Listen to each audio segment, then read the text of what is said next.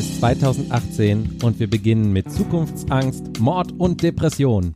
Hallo und herzlich willkommen zu Folge 009 von Kulturindustrie, dem Podcast, in dem vier Menschen miteinander über Pop und andere Kultur sprechen. Mein Name ist Alex Matzkeit und mit mir auf der Zeitreise sind Lukas Bawenschik. Hallo. Michaela Satori. Hallo.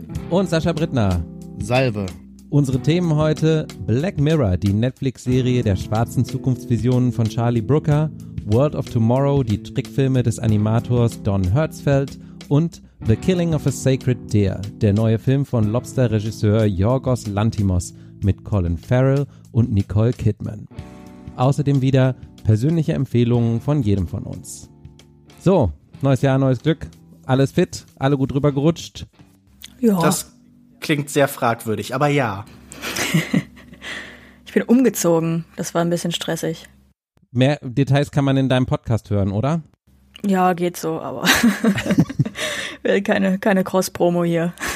oh, na gut, dann legen wir einfach so los. Black Mirror zeigt düstere Zukunftsvisionen für die Interaktion von Menschen und Technik. Jede Episode erzählt eine in sich geschlossene Geschichte, aber die Drehbücher für fast alle Folgen stammen vom britischen Satiriker Charlie Brooker. Die Serie wird inzwischen von Netflix produziert. In den sechs Episoden der gerade erschienenen vierten Staffel geht es unter anderem um Online-Dating, Kinderüberwachung und Star Trek Machtfantasien. Regie hat unter anderem Jodie Foster geführt.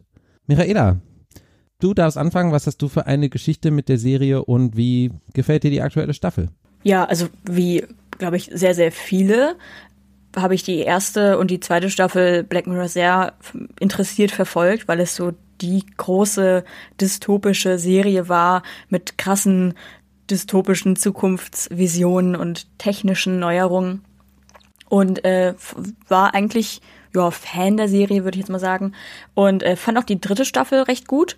Leider jetzt nicht so 100% abgeholt worden von der aktuellen Staffel habe einfach ein paar Folgen gehabt, also eine speziell, die mich gar nicht gepackt hat, null interessiert hat, fand ich komplett langweilig.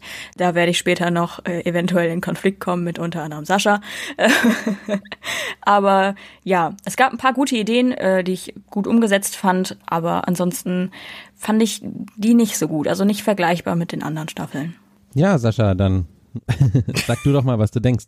Ja, ich bin Fan der ersten Stunde, hab die damals auch live mitverfolgt und bin eigentlich auch tatsächlich ein immer noch recht großer Fan der Serie, wenn auch mit äh, gewissen naja, Abzügen inzwischen. Also ich finde, dass dieser Wechsel zu Netflix nicht wirklich geglückt ist. Es ist einfach gekommen, dass man jetzt quasi sechs Folgen hat pro Staffel und das funktioniert nicht. Man merkt, dass die Ideen oder das Potenzial, das so für eine Staffel da ist in dem Autorenraum, wirklich sehr dünn wird und auf diese sechs Folgen verteilt wird. Und ich finde es besser, wenn man wie früher einfach drei wirklich gute Folgen hätte, die zwar immer noch vielleicht mit unterschiedlicher Qualität ähm, aufwarten, aber dennoch irgendwie allesamt gut sind und, und zu besprechen sind und interessant sind. Und jetzt merkt man einfach wieder, man hat drei eher Folgen, also meiner Ansicht nach, die mich überhaupt nicht interessieren oder die ich ähm, wirklich so nicht toll finde, nicht gut finde und drei eigentlich sehr gute Folgen, die ich richtig geil finde. Also das hat war auch schon bei der dritten Staffel jetzt, die auch von Netflix produziert wurde. Deshalb sehe ich eigentlich der Sache inzwischen relativ äh, entspannt entgegen. Ich weiß, die Hälfte wird irgendwie ganz in Ordnung und bei dem Rest, ja, da muss man halt eben einfach die gewisse Mem-Kritik inzwischen eingestehen, so dieses äh, What if your mom was a battery? Ja, also dieses äh, dieses Meming auf Twitter ist jetzt nicht inzwischen unfair geworden.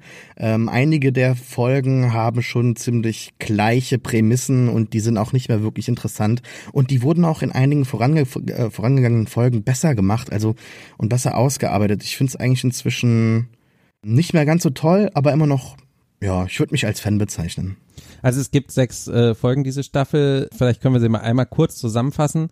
USS Careless Star ist die erste Folge, die ist auch über 70 Minuten lang, ist eigentlich fast schon ein kompletter Spielfilm. Ist so eine Geschichte, wo es um Star Trek im weitesten Sinne und um Virtual Reality geht. In Archangel geht es um die Überwachung eines Kindes durch eine Sonde in dessen Kopf. Lukas, äh, erzähl doch mal die anderen Folgen und sag dann, was du so hältst von der Serie. Nun ja, in der dritten Folge Crocodile, gedreht von John Hillcoat, geht's um eine Zeit, in der Versicherungsunternehmen und auch Polizeiarbeit unterstützt werden von einer Technologie, die uns Erinnerungen wie Filme aufzeichnen lassen. In der vierten Episode Hang the DJ geht's um eine Online-Dating-App, die das ganze Leben bestimmt, die auch eingegliedert zu sein scheint in so eine Art diktatorische Welt, in der dieses Dating ein äh, Zwang ist. Dann gibt es Metalhead beziehungsweise Metallkopf im Deutschen von David Slade, eine postapokalyptische Welt, in der Boston Technologies Roboter äh, Menschen durch die Einöde jagen und es gibt so versprenkelte Überlebende. Und dann Black Museum von Cole McCarthy in dem wir verschiedene Episoden vorgeführt bekommen, verschiedene Ausstellungsstücke in einem düsteren Technologiemuseum, so eine Art Metakommentar auf die Serie, wie man schon am Titel sieht. Und ich muss mich insofern Sascha anschließen, dass mir das ganze Projekt Black Mirror ursprünglich jetzt nicht unsympathisch war.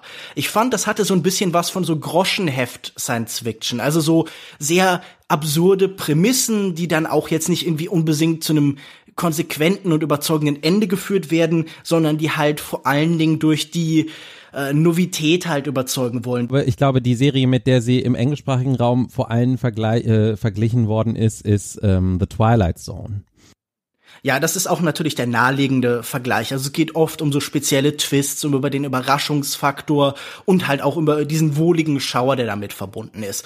Und nun wurde aber dieses vergleichsweise harmlose Projekt dann irgendwie in der öffentlichen Wahrnehmung und dann auch nachher durch Finanzmittel und durch Netflix so aufgeblasen zu so einem, ja, die große dystopische Serie, die unsere Zeit beschreibt. Also mhm. die Fans dieser Serie überhöhen sie ja wirklich ins Unendliche. Und ich muss sagen, gerade diese vierte Staffel hier wird dem wirklich zu keinem Moment gerecht. Also ich fand hier wirklich alle sechs Folgen eher schwach. Ich finde, Hang the DJ hatte einfach im Prozeduralen, in der Begegnung der Menschen irgendwie so ein paar nette Momente. Diese menschelnden Folgen sind vielleicht noch mit die stärksten, wie in der letzten Staffel äh, San Junipero, die ja äh, auch allgemein abgefeiert worden sind. Aber alle anderen darüber hinaus fand ich, in der Art, wie sie mit unserer Welt und unseren persönlichen Problemen und wie wir mit Technologie versuchen, diese Probleme zu lösen, umgehen, fand ich halt einfältig und dumm. Und was dazugekommen ist, ist jetzt auch noch so ein neuer Zynismus, so eine neue Art von Schockeffekt, so ein Zuspitzen auf besonders düstere und gewalttätige Enden und Momente. Und auch das hat mir irgendwie überhaupt nicht behagt. Gerade Black Museum war für mich wirklich eine richtig furchtbare Folge. Und ich finde, ja, also ich, ich bräuchte jetzt ehrlich gesagt nie wieder eine Folge Black Mirror. Also da muss ich dir doch ganz kurz mal einhaken. Also dieser Zynismus war doch eigentlich von Anfang an dabei. Oder nicht? Ich habe das Gefühl, er bekommt so eine neue Qualität. Und das hat auch damit zu tun, dass öfter so bestimmte Register halt gezogen werden, dass ich öfter das Gefühl habe, es geht so in den rein exploitativen und Schockbereich. Aber mhm. ich meine, das mag auch ein Eindruck sein, der durch äh, so besonders übertrieben düstere und fast so Teenager-Düsternis verbreitende Episoden wie Black Museum sein, wo ich wirklich so denken musste, das ist so, dass das Gehirn von jemandem bringt das hervor, der irgendwie in letzter Zeit zu viel Korn oder irgendwie zu viel sowas gehört hat. Halt, es ist, ich fand, das war oft erzählerisch so das Äquivalent so von so frühe 2000er New Metal. Ja, da bin ich bei dir. Ich finde auch, dass das Menschenbild der Serie irgendwie das ist, was, wo man sich am meisten fragen muss, ob man sich dem halt anschließen möchte oder nicht. Also es wird immer äh, behauptet, es ginge eigentlich um die Technik, aber ich habe äh, zunehmend halt auch das Gefühl, der Technik an sich kann man inzwischen gar nicht mehr unbedingt so den Grusel abgewinnen und deswegen muss man halt auch einfach völlig furchtbare Menschen äh, schaffen, die mit dieser Technik interagieren, um dann noch eine entsprechende Geschichte erzählen zu können. Also ich fand auch in der ersten Staffel gab es ähm, mehrere Folgen, zum Beispiel dieses The Entire History of You, wo es ja irgendwie darum geht, dass alle Leute quasi äh, ihre Erinnerungen halt eben abrufen können über so einen Chip oder auch Be Right Back, wo eine Frau ihren Freund verliert und ihn dann durch ähm, so eine Art Avatar ersetzt dass, dass, dass man denkt, so, mh, hm, da könnte ich mich eventuell auch noch reinversetzen in so eine Situation. Hier jetzt in der neuen Staffel fand ich zum Beispiel äh, gerade diese erste Folge USS Callister gut, da geht es eventuell auch irgendwie um Virtual Reality Spiele oder irgendwie sowas. Aber im Endeffekt geht es eigentlich nur um eine einzelne Person, die ganz schrecklich furchtbar ist und die ihre Machtgelüste irgendwie auf eine merkwürdige Art aus lebt wenn man diese Person wegnimmt, genau wie diese äh, schrecklich kontrollsichtige Mutter in der Folge Archangel, dann hat man eigentlich schon plötzlich keinen Plot mehr und dann geht's auch nicht mehr um Menschen und Technologie. Das ist dann halt nur noch irgendwie ein Gimmick, finde ich. Oder diese fürchterliche neue Mutter in der einen Folge in Black Museum, wo dann quasi die Nachbarin zur Stiefmutter wird und dann den Teddybär quasi wegwirft. Also da ist die Figurenzeichnung in der vierten Staffel eigentlich bisher mit Abstand eigentlich die schwächste, finde ich, durchweg. Ähm, da war ich wirklich geschockt, wie eindimensional das wirklich ist, wie simpel, wie einfältig das ist und auch ganz bewusst einfach nur, damit der Plot weiterhin so funktionieren kann, wie man sich das wünscht. Also das fand ich teilweise in einigen Folgen, die ich sehr schlecht fand, wirklich schockierend schlecht gemacht.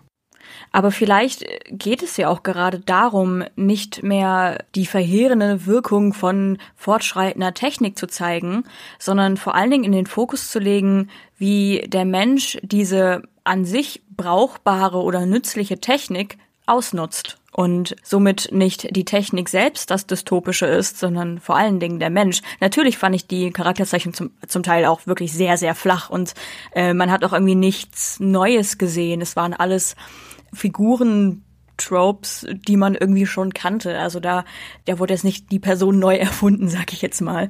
Aber so habe ich irgendwie die Staffel interpretiert, dass es, wie gesagt, nicht primär um dystopische Technik geht, sondern um darum, was Menschen mit ihr anstellen. Würdest du denn sagen, dass wenn man genau diese Ebene weglässt, die äh, äh Lukas sozusagen auch schon äh, beklagt hat, dieses, oh, es ist ein großes ähm, ein großer Spiegel unserer Zeit, dass es dann einfach gute Horrorgeschichten sind? Zum Teil ja. Also ich fand gerade ähm, Metalhead, ähm, die ich persönlich wirklich gar nicht gut fand. Also ich fand die sehr, sehr langweilig, die Folge. War für mich irgendwie so ein bisschen der Versuch, einen Horror-Thriller zu drehen. Oder sowas wie äh, USS Callister. Auch eher so ein bisschen horrormäßig, auch zum Teil mit so sehr gruseligen Elementen, wie zum Beispiel, wenn er ihr das Gesicht quasi wegnimmt und sie quasi fast erstickt oder so. Sowas meine ich halt. Also ja, ich finde, da sind schon äh, Horror- oder Thriller-Elemente drin. Auch Crocodile war eigentlich ein einziger Thriller, so. Gerade Metalhead fand ich so geil in dieser Staffel. Vielleicht gar nicht so sehr alleinstehend, aber als Kontrastprogramm hat das bei mir wunderbar funktioniert. Ich fand, dass die gerade die Technologie in dieser Staffel, wie sie dargestellt wird, sehr, sehr simpel und wiederholt und redundant war. Ich fand das sehr langweilig, ehrlich gesagt. Da war ich höchst überrascht, weil in vorangegangenen Staffeln immer da wieder echt kreative Einfälle kamen. Und in, in der Staffel hier geht's echt wieder nur wieder fast ausschließlich um diese Kreation des digitalen Avatars, der dann äh, leiden muss oder Zeit durchleiden muss, die teilweise wesentlich länger abläuft als die Realität. Also die gesamte Staffel, äh, die gesamte Serie eigentlich, beschäftigt sich immer so mit dem Verlust des Körpers oder zumindest mit ähm, dem Verlust der Kontrolle des Körpers.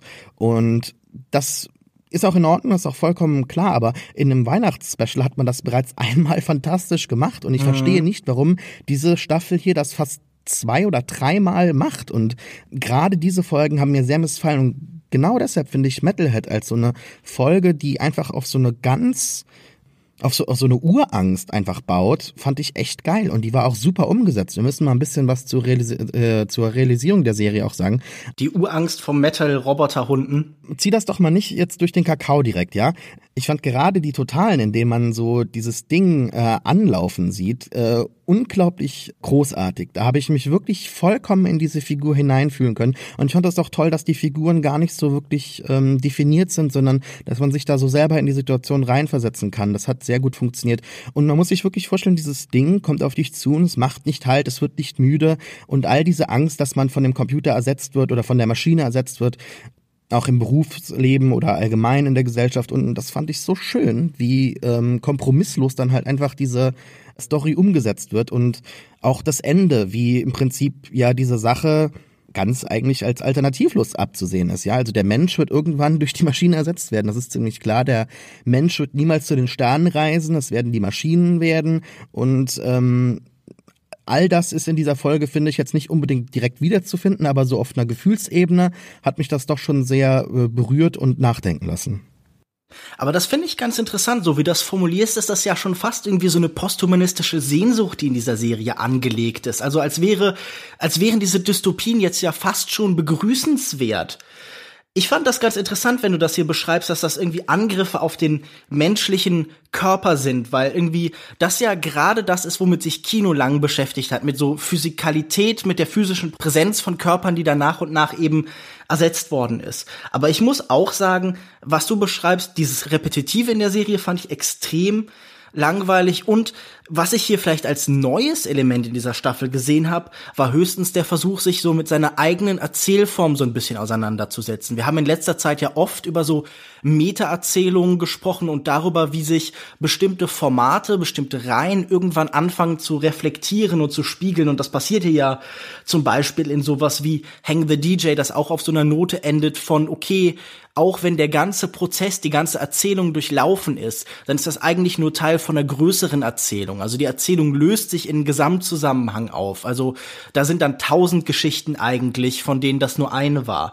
Oder natürlich Black Museum, wo die, die Serie selbst zum Museum wird, in der halt so ein wirklich sadistischer Kurator einzelne Elemente verbindet und zu jedem Horrorgeschichten erzählt. Aber auch hier fand ich das wieder irgendwie extrem plump und unangenehm, was damit dann gemacht worden ist, weil ich immer das Gefühl habe, dass diese Serie sich auch ähm, so ein bisschen seinem Zuschauer überlegen fühlt. Ich habe immer das Gefühl, sie hat auch so was Belehrendes, so ein bisschen was Pädagogisches. Also wenn ich mir so eine Folge wie Archangel angucke, dann ist das ja wirklich klassische Volkspädagogik. Da kommt Oma Jodie Foster und liest uns aber ganz schön die Leviten, dass wir irgendwie zu stark mit unseren Kindern umgehen. Oder uns wird dann erklärt, warum irgendwie das Gedanken übernehmen oder bestimmte Videospiele nicht gut sind. Und dieses Herablassende, das man hier stellenweise fast gegenüber dem Zuschauer entwickelt, das fand ich wirklich extrem störend. Ich fand einen sehr passenden Tweet dazu, der äh, so zusammengefasst hat, wenn Black Mirror irgendwie im 18. Jahrhundert äh, spielen würde, dann hätte es solche Inhalte wie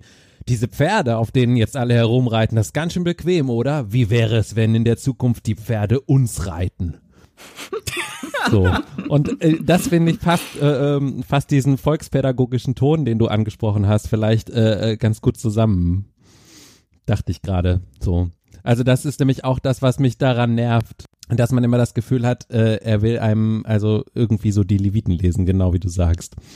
Eins, was mich wirklich noch extrem gestört hat, Sascha hat jetzt vielleicht so ein bisschen visuelle Elemente bei äh, Metalhead gelobt, aber insgesamt muss ich ja sagen, rein Regietechnik und was die Bilder angeht, fand ich diese Serie wieder mal oder diese Staffel wieder mal extrem glatt, extrem austauschbar mhm. und ich kann verstehen, dass der Gedanke vielleicht ist hier mit der Form so die glatten Oberflächen des Digitalen irgendwie zu reproduzieren, aber ich fand alle diese Folgen sahen weitestgehend sehr langweilig aus, hatten keine regietechnischen Ideen, da war keine Einstellung, die irgendwie so mehr über sich selbst hinaus erzählt hat, sondern ich habe das Gefühl, hier ist wirklich ganz klar Charlie Brooker, der alleinige Autor von allem und dann holt er sich dann Leute heran, die haben vielleicht irgendwie klangvolle Namen. Also da war ja jetzt ja auch zum Beispiel der Regisseur von The Girl with All the Gifts oder sowas.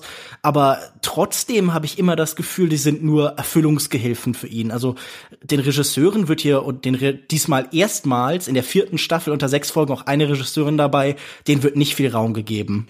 Hm, weiß ich nicht. Also ich gebe dir recht, es ist, es wirkt glatt, aber dann sind eigentlich immer wieder schöne visuelle Kniffe mit dabei. Also diese Übergänge in Archangel mit der äh, Schaukel zum Beispiel fand ich schön oder wie das Kind dann an dem Stimmt, Zaun vorbeigeht mit dem Hund und dann ist der Hund irgendwann nicht mehr, mehr da, um halt eben so den äh, Verlauf der Zeit irgendwie zu visualisieren. Und dann haben wir noch in in Hang the DJ haben wir auch so quasi diesen Ablauf der unterschiedlichen Beziehungen. Das ist eigentlich ganz schön dargestellt. Hm. Ich gebe dir aber recht, grundlegend ist die Serie jetzt nicht unbedingt schön.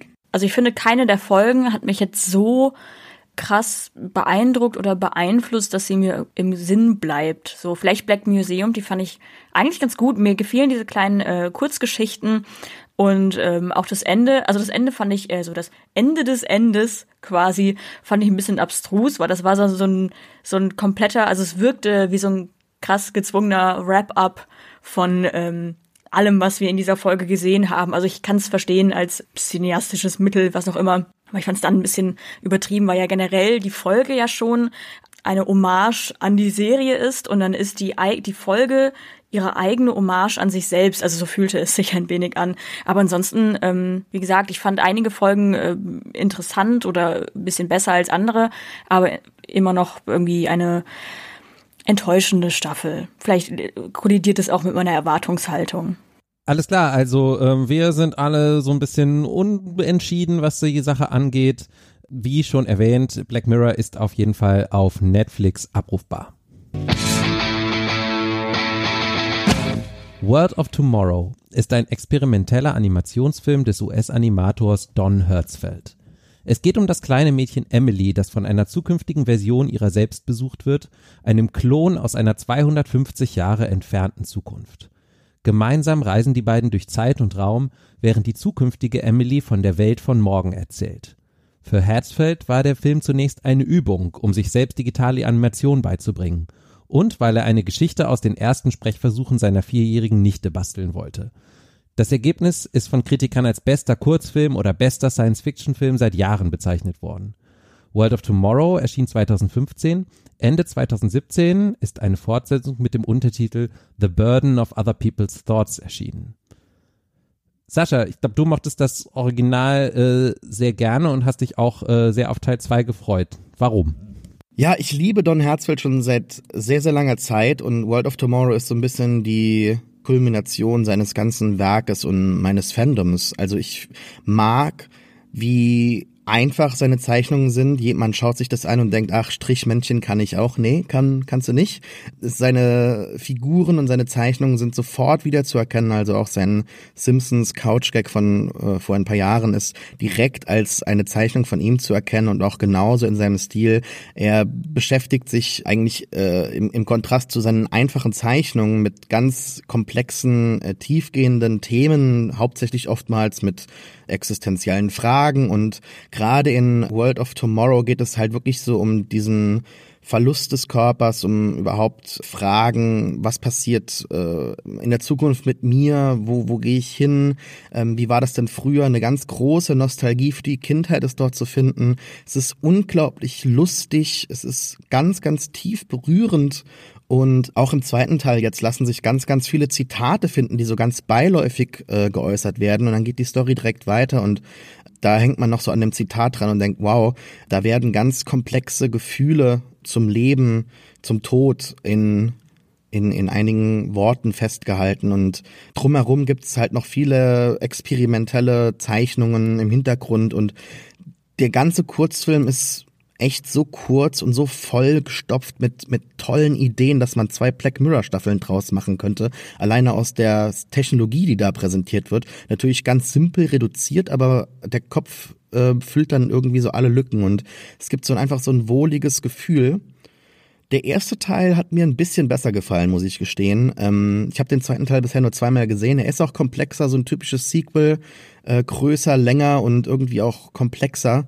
Und ich habe das Gefühl, dass da noch viel drin versteckt ist, dass ich bei ähm, wiederholten Schauungen dann irgendwie sehe oder erkennen kann.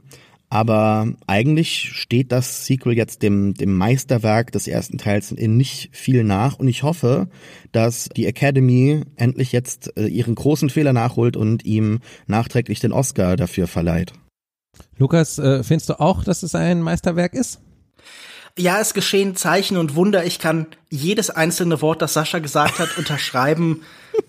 Und ich meine, allein dafür sollten wir Don Hertzfeld loben. Nein, ich liebe diese beiden Kurzfilme auch. Don Hertzfeld im Allgemeinen äh, produziert ganz hervorragende Sachen. Sascha hat das schon sehr gut beschrieben. Hier werden ganz simple, einfache Zeichnungen gemacht.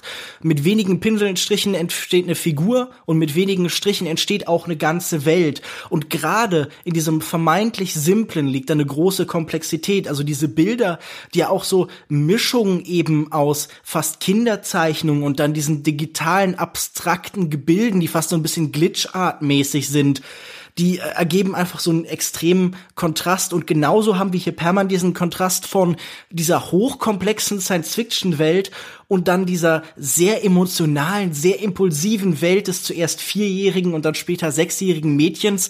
Don Hertzfeld hat sich mit seiner Nichte hingesetzt und hat mit ihr einfach gespielt und diese einzelnen Äußerungen dann übertragen in seine Welt. Und ich glaube, es ist auch so ein bisschen sein Gedanke. Wir begegnen diesen hochkomplexen, diesen extrem verstörenden und verunsichernden Veränderungen einfach mit kindlichen Augen und gucken, was passiert durch diesen Kontrast. Also das ist so sein ganz persönliches Experiment. Und ich muss auch sagen, diese kleinen Skizzen, diese einzelnen Episoden irgendwie über einen Klon, der in einem Museum ausgestellt wird, über einen Mann, der in irgendwie einer Box gefangen wird, über Roboter, die auf dem Mond laufen, über äh, verschiedene Versionen desselben Menschen, die sich begegnen, die sich gegenseitig kommentieren und die sich immer weiter irgendwie von ihm wegentwickeln. So ein bisschen wie äh, in dem Michel Houellebecq-Roman die Möglichkeit einer Insel, der mit den Figuren ja was sehr ähnliches erzählt. Sie werden immer weniger menschlich.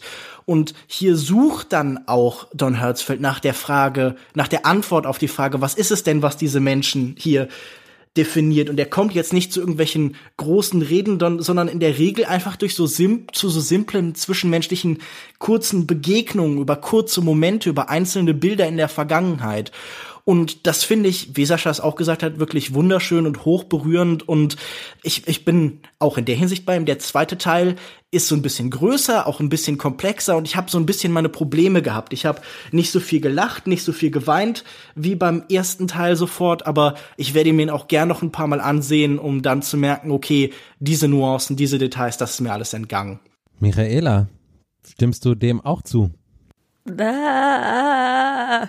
Das ist meine Reaktion darauf, dass sich sogar äh, Lukas mit Sascha verbündet hat.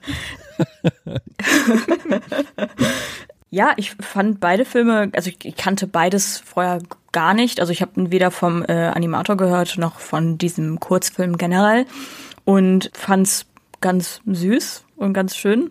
Ich fand's sehr, sehr vollgepackt, wie Sascha auch angedeutet hat. Ähm, sehr viele Gedanken drin. Ich fand auch gerade diese kleinen Kurzgeschichten, die Lukas auch erwähnt hat, fand ich zum Teil interessanter als die Hauptstory irgendwie, also mhm. als die Hauptstory von Emily. Äh, ich finde, da waren wirklich auch super coole Ideen bei. Ich hätte das gerne in einem äh, Erzählband, Kurzgeschichtenband gesehen, hab aber leider wirklich gar nicht so viel dazu zu sagen, außer dass ich es ganz süß fand, ganz unterhaltsam, auch zum Teil sehr lustig.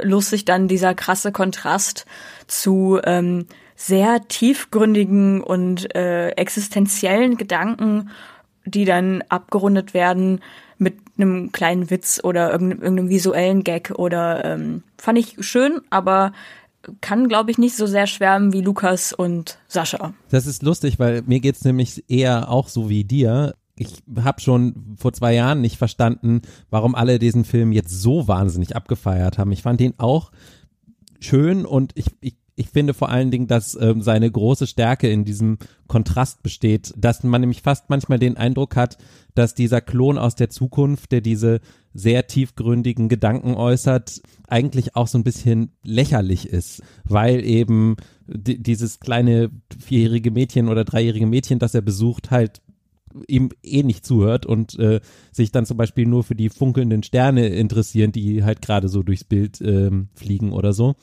Und ähm, damit hatte ich auch immer ein bisschen den Eindruck, ob er sich nicht vielleicht auch über die große philosophische Tiefe so mancher Science-Fiction-Visionen damit auch so ein bisschen freundlich, aber doch lustig macht. Und ich fand auch, dass das dem zweiten Teil da gibt's auch so ein paar Momente, die auch sehr albern sind und die fand ich auch klasse und den Rest fand ich irgendwie auch so ein bisschen, war mir eher egal. Also äh, insofern ähm, interessant, wie hier mal wieder so die Linien verlaufen. Könnt ihr mir, kann mir einer noch mal erklären, was genau äh, ihr davon mitnehmt für euch irgendwie, was, was das für euch so besonders macht? Weil ich möchte es gerne verstehen.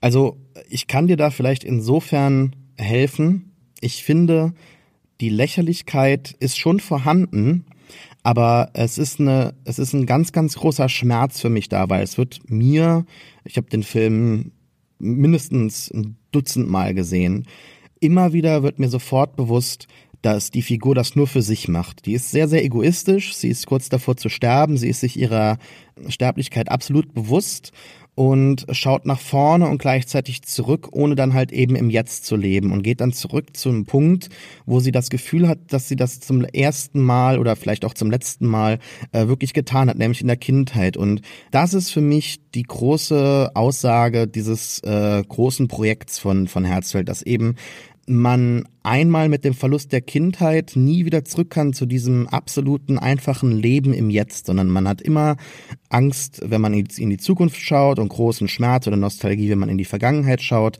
Und ähm, die Figur, die da quasi das eigene Ich mit auf so eine Reise durch die eigene gemeinsame Vergangenheit nimmt, die wirkt durchaus lächerlich, aber das ist für mich ein ganz, ganz großer Schmerz. Die möchte diesem Mädchen versuchen beizubringen, ähm, dass sie ein Leben gehabt hat, dass das Leben in gewisser Weise eine Bedeutung hat und das Kind interessiert sich überhaupt nicht dafür.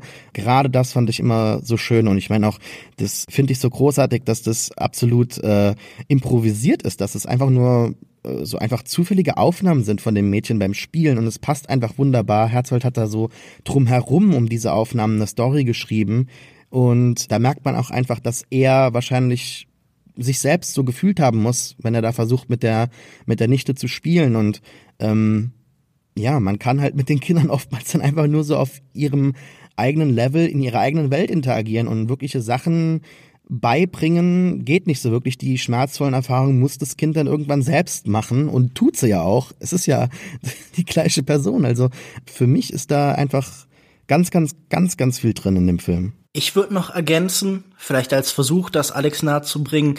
Ich glaube, die meiste Schönheit, die ich irgendwie in Kunst sehe, gewinnt sich immer aus so einer gewissen Apokalyptik. Also ich glaube, um irgendwie das Sentimentale, das Kitschige zu vermeiden, damit ich bestimmte Herangehensweise wirklich greifbar finde, damit ich die ehrlich finde und als Ausdruck von irgendwie einer Empfindung, dann ähm, muss es da diesen Zwischenweg gehen, eben durch das Apokalyptische, durch die Untergangsstimmung, durch die Melancholie, also dieses ja, dieser Gedanke von der Veredelung irgendwie des Schmerzes zu irgendwie so einer gewissen Schönheit. Und hier sind natürlich eigentlich, wenn man das so runterbricht, relativ simple Gedanken. Also halt dieses Carpe Diem-mäßige oder hier formuliert finde ich sehr schön poetisch als Now is the envy of all the dead. Also diese Fokussierung auf den Moment, auf eine bestimmte Empfindung, auf die Momente des Lebens, diese flüchtigen, ephemeren Momente des Glücks, die im menschlichen Leben irgendwie möglich sind.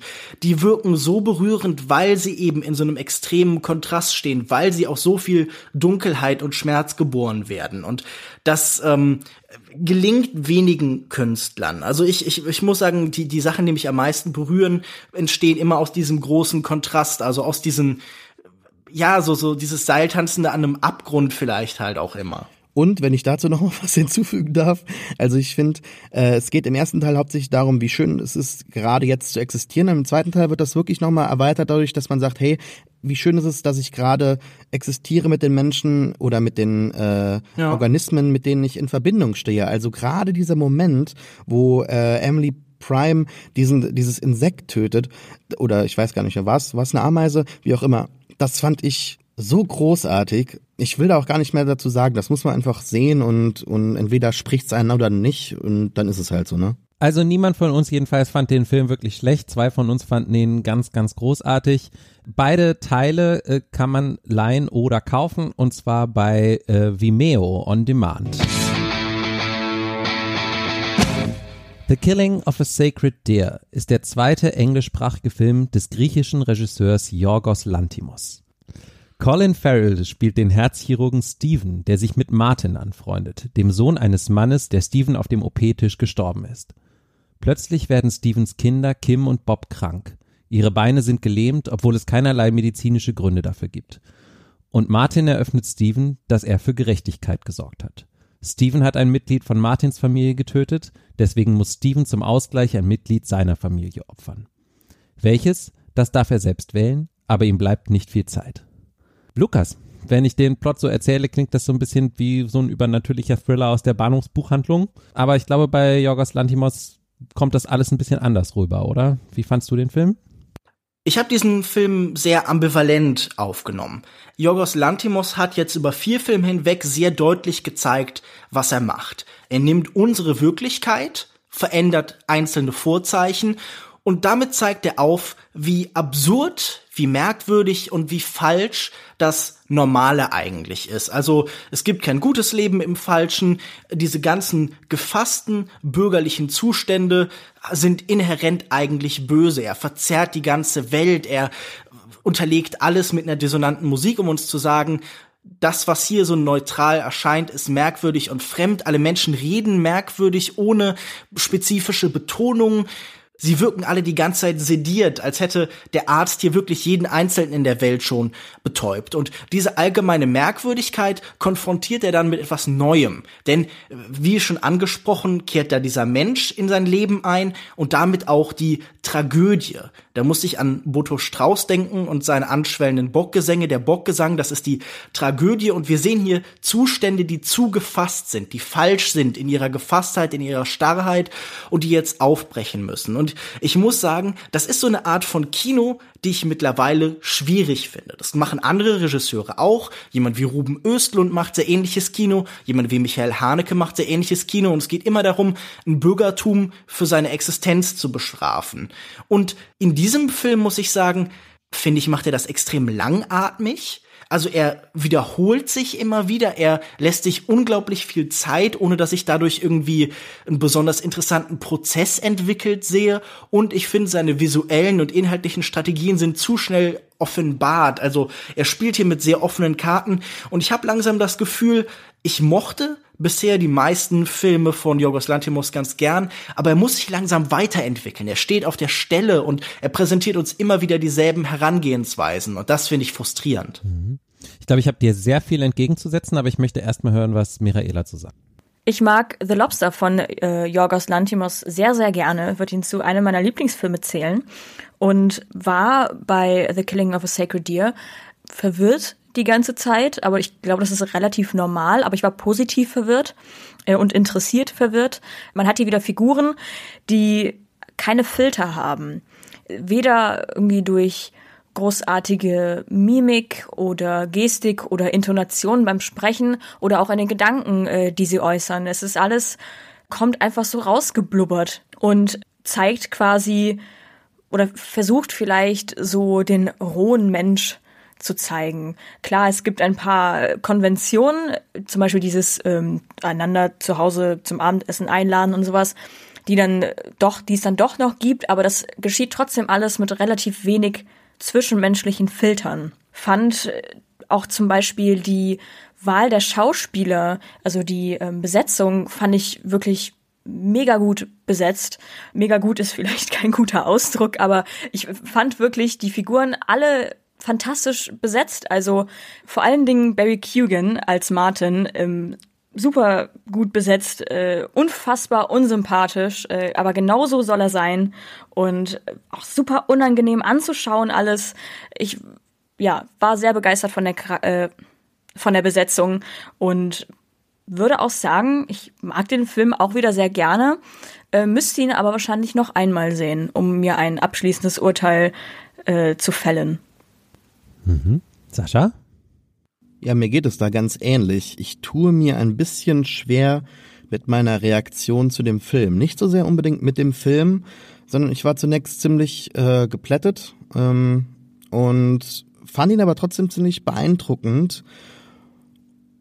Habe dann aber so in dem Nachhinein in einigen Diskussionen, habe mir ein paar Reviews durchgelesen, ein paar Videos angesehen von Interpretationen und habe so im Nachhinein irgendwie gemerkt, dass ich dann den Film irgendwie gar nicht mehr so toll fand. Also als ob diese nachträgliche ja, Betrachtung des Films irgendwie was wegnimmt, was eigentlich vorher bereits da war und auch auf der Leinwand schon wiederzufinden war. Ich habe es gespürt und deshalb habe ich auch das Gefühl, ich müsste ihn noch einmal sehen.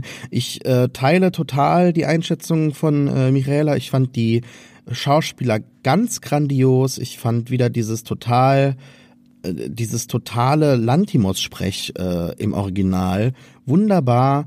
Ähm, man hat sofort den Eindruck, äh, diese ganze Normalität, die dort gespielt wird, ist genau nur so, wie die Figuren denken, dass sich normale Menschen mhm. verhalten und sie versuchen trotzdem die ganze Zeit irgendwie einen Sinn im Leben zu suchen oder sich einen Sinn aus dem Leben zu machen. Das ist ja irgendwie in all seinen Filmen äh, wiederzufinden und ähm, dass der Film dann aber am Ende diese zentrale Figur von Martin so rausnimmt, nachdem er da seine völlig äh, viel zu schnelle Anleitung da runtergerattert hat. Das fand ich ein bisschen schade, denn ähm, ich fand auch, dass, dass äh, der Schauspieler eine unfassbar äh, packende Präsenz hatte auf der Leinwand, die auch zu spüren ist, einfach durch seine Macht und seine Auswirkungen, wenn er nicht da ist, klar.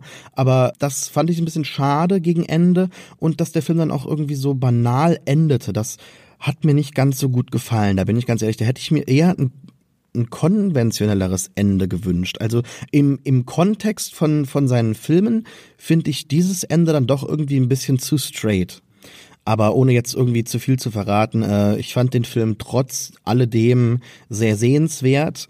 Ähm, ich glaube, ich habe ihn so äh, dem Gefühl nach am Anfang ein bisschen zu hoch bewertet und würde jetzt ihn eher so im Mittelmaß seiner Filme sehen.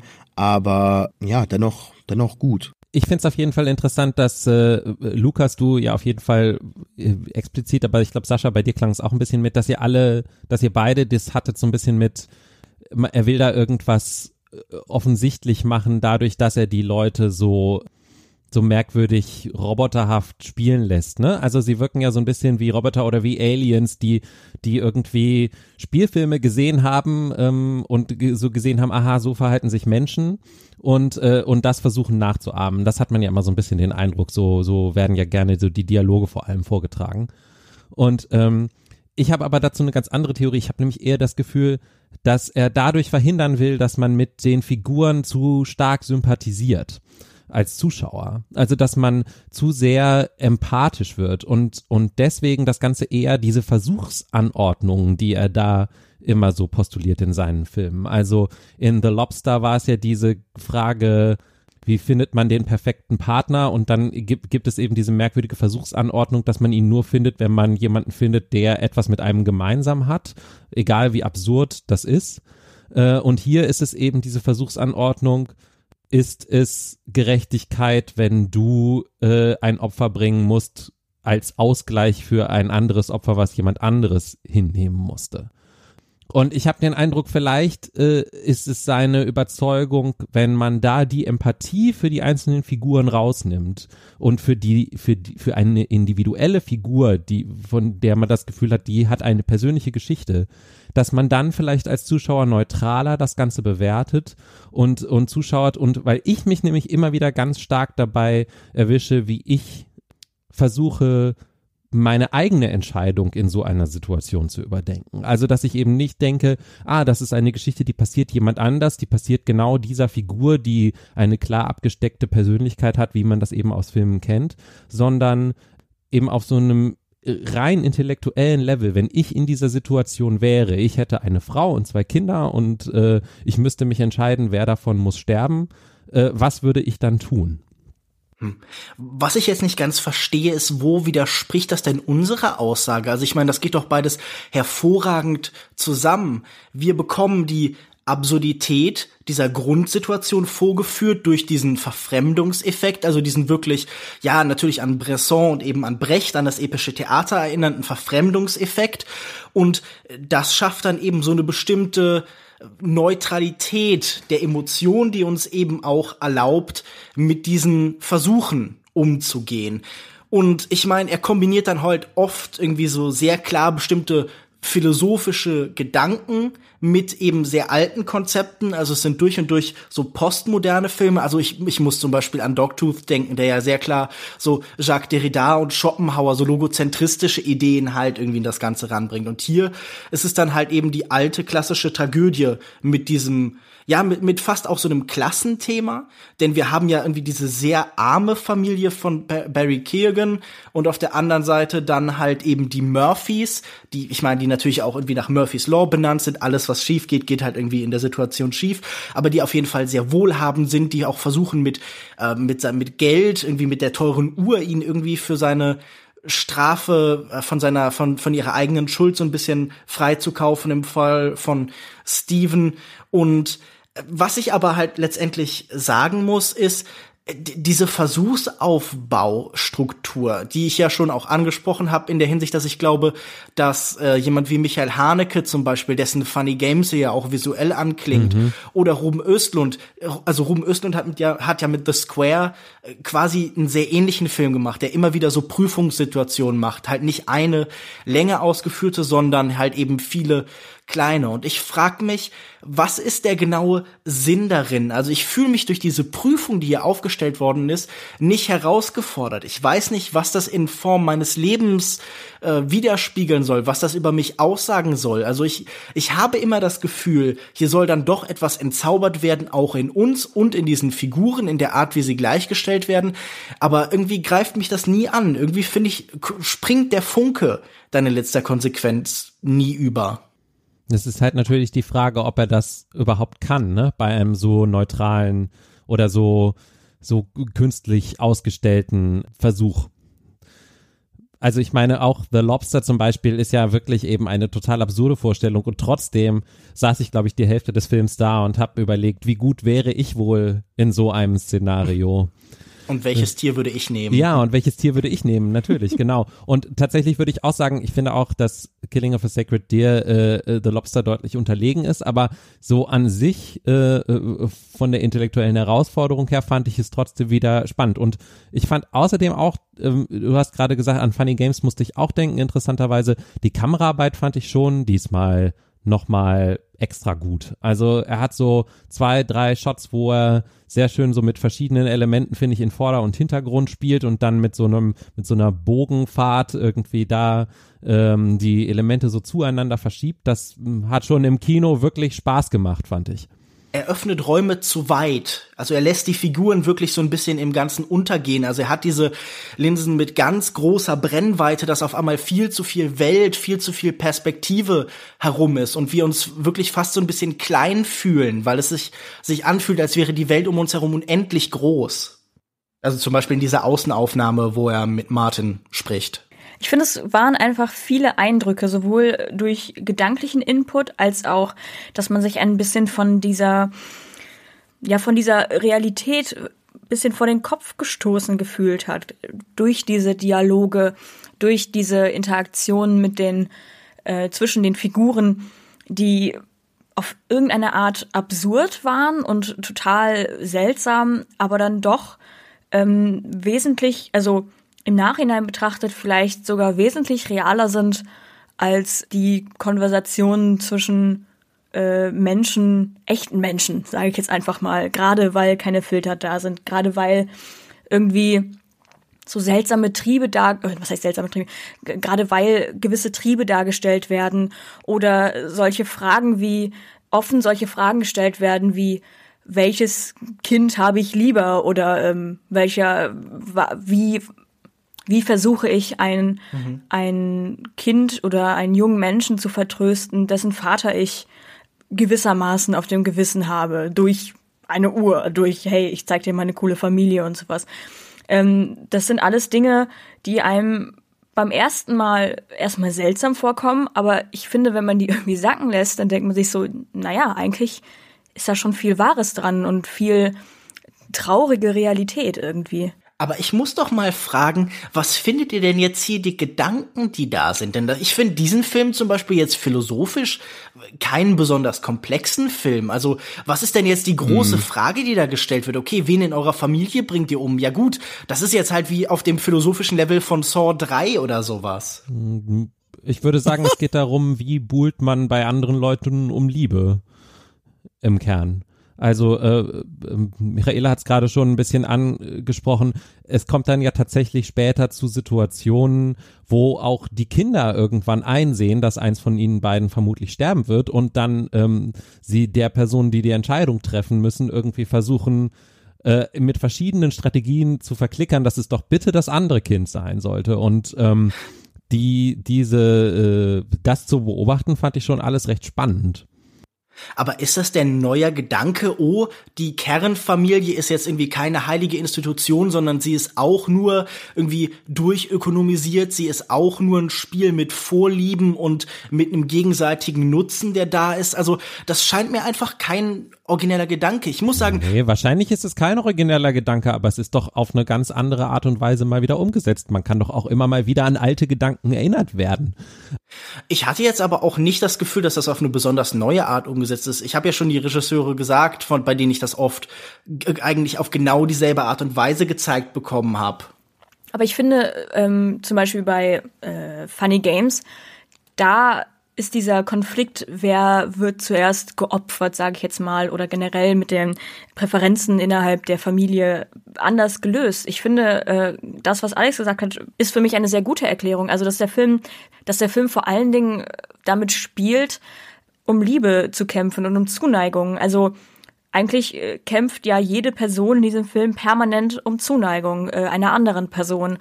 Das findet sich in diesem Film immer wieder. Und äh, klar gibt es da diesen Problempunkt, dass da eine Lösung gefunden werden muss für ein Problem, nämlich äh, wer aus der Familie sollte sterben, damit nicht alle sterben oder sowas. Also dieses klassische, wen opfere ich jetzt?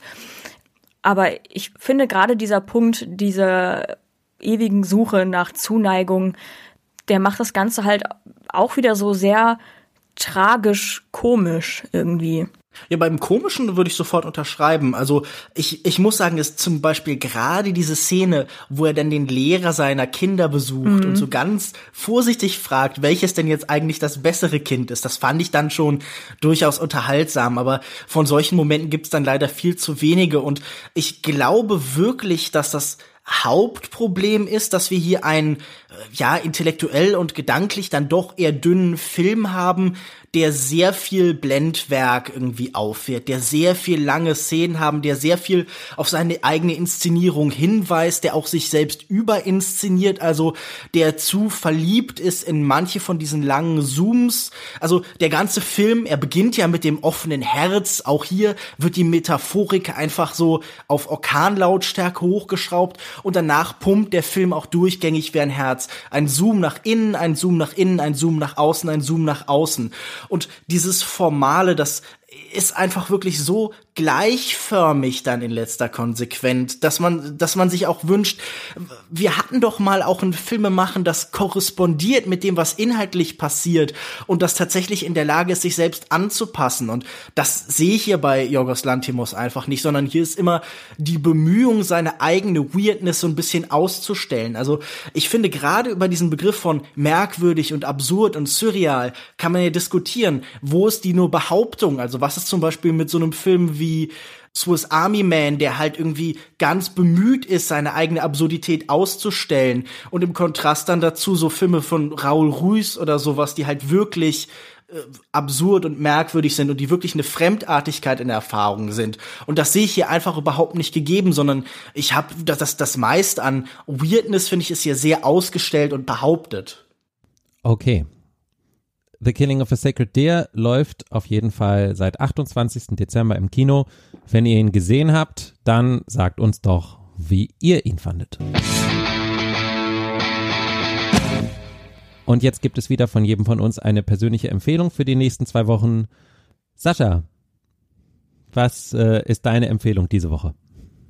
Ich empfehle in dieser Woche einen YouTube-Kanal namens My Own Frontier, geführt von einem Wanderer im äh, Backcountry in vielen Nationalparks namens Joey Coconato. Joey hat auch einen Patreon-Kanal, auf dem man seine Reisen bezahlen und finanzieren kann und dafür bekommt man tatsächlich ähm, wirklich fantastischen Content. Der man lebt in einem Van und versucht so viel wie möglich durch ja Nationalparks und sonstige äh, freie Natur quasi zu backpacken und äh, filmt das in wirklich äh, genialen Aufnahmen.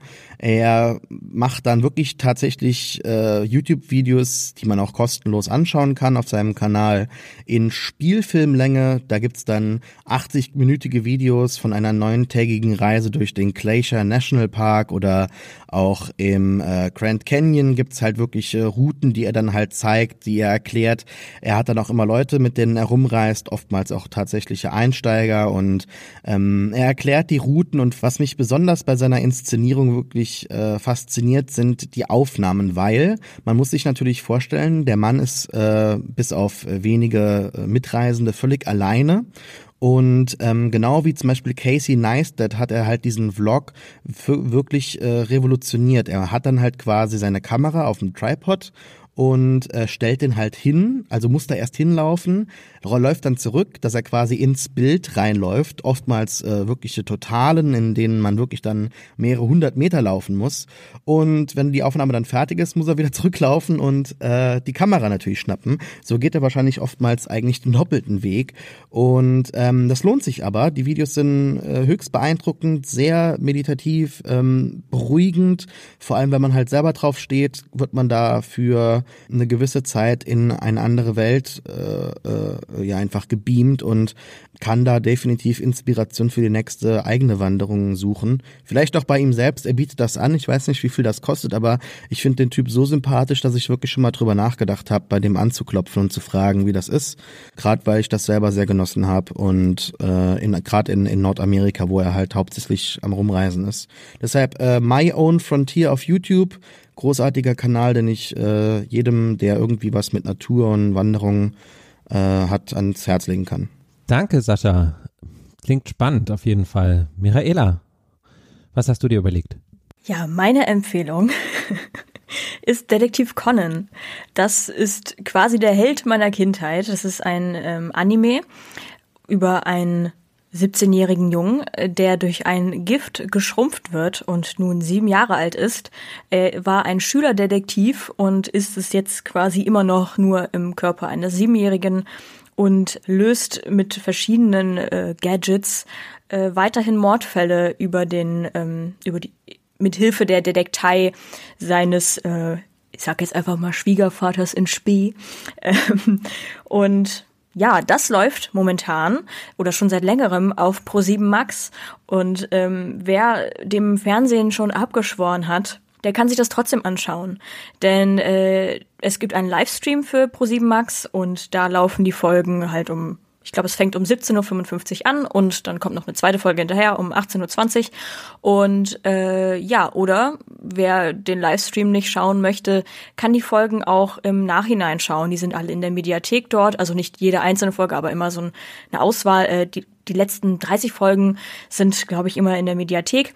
Folgen sind sehr kurzweilig, ähm, sind zum Teil mehrteilig aber ja, eine Folge so 20 Minuten und ich fand als Kind die Mordfälle schon sehr spannend. Kenne zugegebenermaßen auch die meisten schon.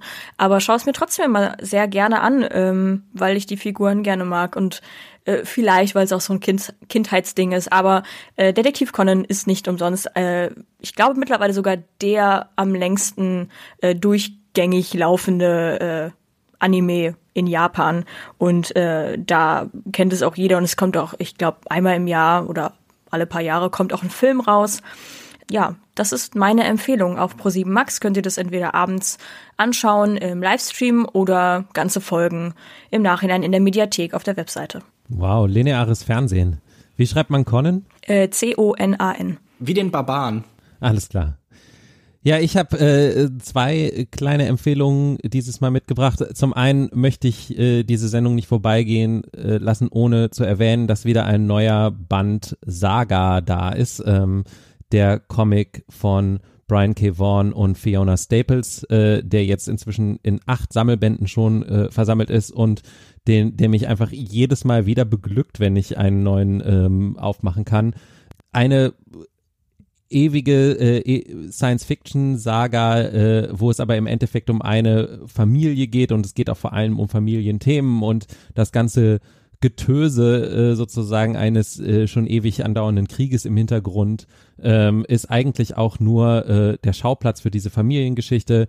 Die Zeichnungen sind das Tollste, was ich kenne und ähm, auch das, der äh, Autor gefällt mir sehr gut. Also Saga, wer das noch nicht angefangen hat zu lesen, es ist immer ein guter Moment, um einzusteigen. Ich freue mich für jeden, der jetzt acht Bände vor sich hat. Das ist echt super. Und dann ähm, noch was anderes. Überhaupt erst durch unseren Podcast bin ich eigentlich darauf gekommen, äh, mal Steam zu installieren, weil wir irgendwann mal dieses Videospiel besprochen haben. Und dann habe ich festgestellt, Moment, es gibt ganz viele äh, in, Spiele inzwischen, die ich problemlos auf meinem Mac spielen kann, wo ich immer dachte, äh, Spiele für den Mac gibt's eh nicht. Äh, da habe ich also ein komplettes Zeitalter anscheinend verschlafen. Und deswegen ähm, habe ich jetzt unter anderem äh, auf Empfehlung einer Bekannten hingesehen, dass es so alte 90er-Jahres-Stil ähm, isometrische Ansicht, rundenbasierte Rollenspiele gibt zu einem meiner Lieblings-Pen-and-Paper-Rollenspiele, nämlich Shadowrun. Also es gibt von der Firma Hairbrain Schemes gibt es drei inzwischen große Shadowrun-Videospiele, Shadowrun Returns, Shadowrun Dragonfall und Shadowrun Hong Kong. Im Moment spiele ich das dritte, die anderen beiden habe ich schon gespielt. Es ist sehr kurzweilig, fängt den Geist des äh, Rollenspiels sehr gut ein und gefällt mir äh, erstaunlich gut und hat mir sehr die Weihnachtszeit versüßt. Das ist meine Empfehlung für diese Woche. Lukas, möchtest du noch? Wenn es einen Regisseur in der Gegenwart gibt, den ich als meinen Lieblingsregisseur bezeichnen müsste, dann würde ich wahrscheinlich Olivier Assayas nehmen. Im vergangenen Jahr hat er den fantastischen Personal Shopper gemacht, der irgendwie einen ganz eigenen Zugang zum Digitalen, zu moderner Technologie findet, indem er ihn verknüpft mit einer Geisterwelt der Vergangenheit. Und wenn man einen zweiten Film von ihm sucht, der so als Double Feature vielleicht ganz gut mit Personal Shopper zusammen funktioniert, dann würde ich Demon Lover empfehlen. Die Geschichte klingt erstmal sehr merkwürdig. Wir haben hier einen Spionage-Thriller.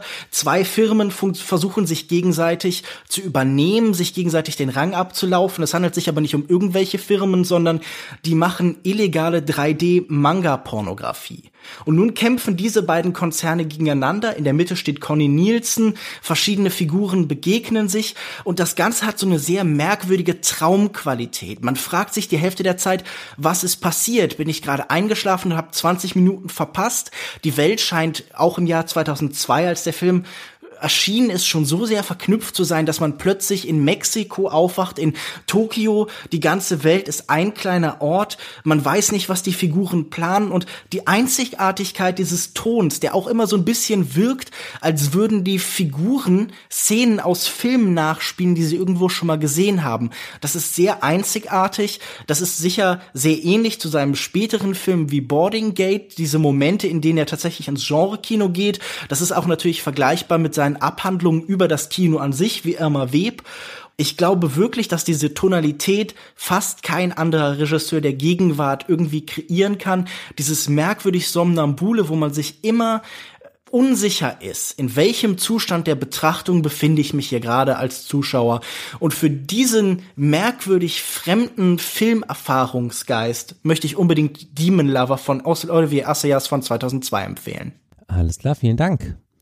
Wir nehmen auch gerne nach wie vor eure Empfehlungen für diesen Teil der Sendung entgegen. Wenn ihr nächstes Mal an dieser Stelle zu hören sein wollt, dann nehmt einfach eine kurze Sprechnachricht auf eurem Handy auf zum Beispiel und schickt sie uns per Mail an podcast.kulturindustrie.de. Und auch im neuen Jahr freuen wir uns, wenn ihr uns helft, Kulturindustrie bekannter zu machen, zum Beispiel mit einer Rezension auf iTunes oder einfach mit einem freundlichen Tweet oder einer persönlichen Empfehlung an die Podcast- und Kulturfans in eurem Leben. Ansonsten war es das für diese Woche. Vielen Dank an meine Mitstreiterinnen Lukas, Michaela und Sascha. Vielen Dank euch fürs Zuhören. Ihr findet unsere bisherigen Folgen auf Soundcloud und überall, wo es Podcasts gibt. Wir sind auf Twitter unter @kultindustrie. Außerdem findet ihr Lukas dort unter @kinomensch, Michaela unter @mihatori mit y, Sascha unter @reeft r e e f t und mich unter @alexmatzkeit. Oder ihr googelt uns findet unsere Blogs, sonstigen Internetsaufenthaltsorte und erfahrt, wen wir gerne aus unserer Familie opfern würden. Bis in zwei Wochen. Tschüss. Ich nehme meinen Bruder. Tschüss. Tschüss. Tschüss.